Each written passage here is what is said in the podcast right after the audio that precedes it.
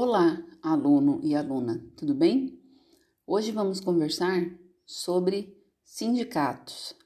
Com a pandemia pelo coronavírus, o panorama social mudou radicalmente, radicalmente, inclusive no cenário trabalhista, visto que o governo e as empresas realizaram várias pressões para reduzir direitos trabalhistas e, consequentemente, precarizar as condições de trabalho inclusive garantias consolidadas na legislação pátria, como se pode verificar na medida provisória 1045, que estabelece a redução da jornada, de, a redução da jornada e salário ou a suspensão do contrato de trabalho por até 120 dias. Diante desse contexto, verifica-se conforme o DIEESE um crescimento no número de negociações que passaram a adotar as definições da MP.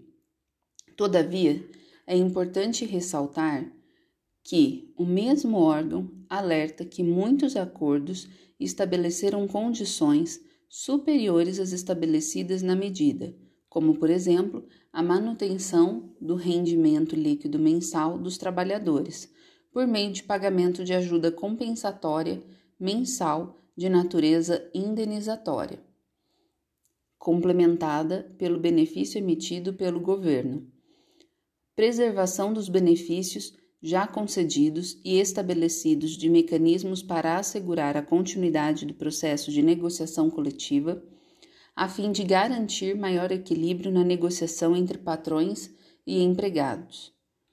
Outro ponto importante que está sendo discutido por meio das entidades sindicais são as, as situações dos trabalhadores na área da saúde, que precisam estar na linha de frente no atendimento do coronavírus, cuja taxa de, de contaminação era de 722% em referência com a população. Destaca-se ainda que, na prática, somente por meio de ações judiciais em que o sindicato está presente que está sendo mantido direitos para os trabalhadores em época de pandemia. Como se verifica no Rio Grande do Sul, que o SERGES conseguiu participar do comitê de riscos de dois grandes hospitais públicos de referência no atendimento de Covid-19, que não tinha participação de sindicatos, por meio de ações no Tribunal Regional do Trabalho. Outro episódio de luta sindical foi em São Paulo, quando o Sim de Saúde conseguiu, após decisão judicial, ocorrer uma negociação com o sindicato e a Secretaria Estadual de Saúde, proporcionando assim uma discussão sobre assuntos referentes a treinamentos, fornecimento e qualidade dos equipamentos de proteção individual, afastamentos de empregados em grupo de risco devido à pandemia do coronavírus. No caso concreto, o sindicato, devido à sua legitimidade na necessidade, recorre à justiça para exercer o direito de negociar em nome dos trabalhadores, com a finalidade de proteger o emprego, a renda, a saúde e a segurança deles, mesmo que em caso a economia deva ser fomentada, como se verifica frente à situação da pandemia. É importante destacar que o sistema sindical faz pressão contra o próprio Estado para obter melhores condições de vida para os trabalhadores. Essas ações podem ser, entre outras, as próprias negociações coletivas. Todavia, os sindicatos trabalham também como opositores da administração pública, como se verifica na campanha das centrais sindicais atualmente.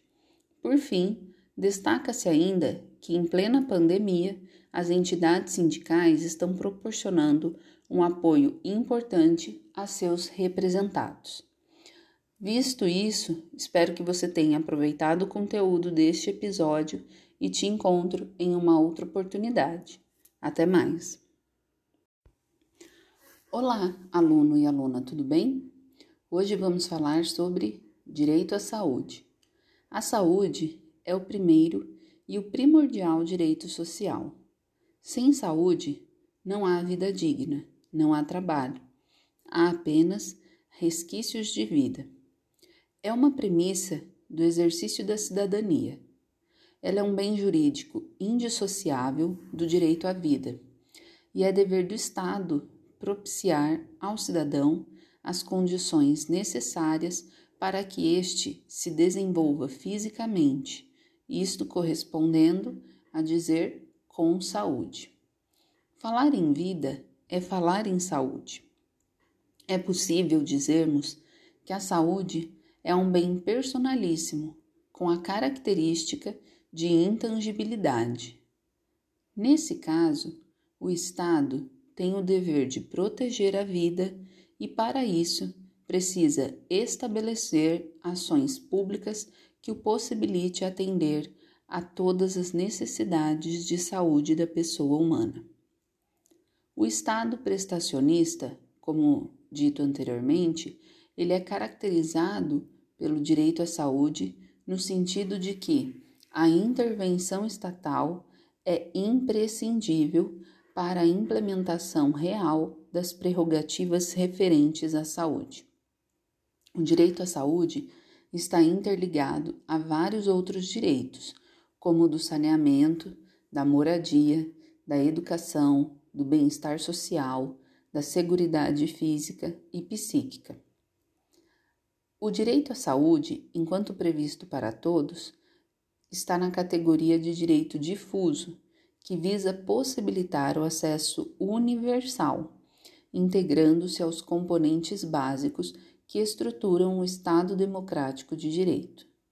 Dessa forma, as ações e serviços de saúde são de relevância pública e, por isso, ficam inteiramente sujeitos à regulamentação, fiscalização e controle do poder público, nos termos da lei, ao qual cabe executá-los diretamente ou por meio de terceiros, pessoas físicas ou jurídicas, de direito privado. Se a Constituição atribui ao poder público o controle das ações e serviços de saúde, podemos dizer que sobre tais ações e serviços ele tem integral poder de dominação, que é o sentido do termo controle, mormente quando aparece ao lado da palavra fiscalização. A Lei 8080 de 1990 dispõe sobre as condições para a promoção, proteção e recuperação da saúde, a organização e o funcionamento dos serviços correspondentes e também a outras providências. Ela deve ser analisada juntamente com a Lei 8142 de 90 conhecida como Lei Orgânica da Saúde. De acordo com o artigo 1 da Lei 8080 de 90, ela regulamentará em todo o território nacional as ações e serviços de saúde executados de forma isolada ou conjuntamente em caráter permanente ou eventual por pessoas naturais ou jurídicas de direito público ou privado.